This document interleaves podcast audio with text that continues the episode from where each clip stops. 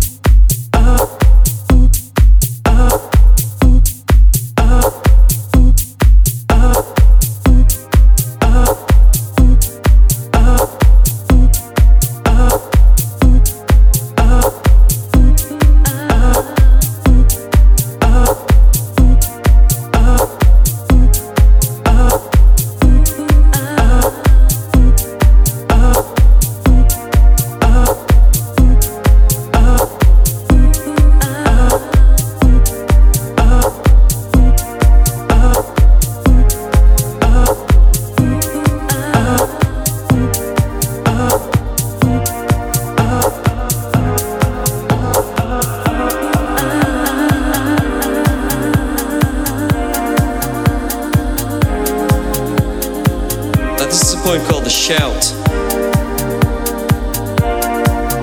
Got a really crazy science teacher.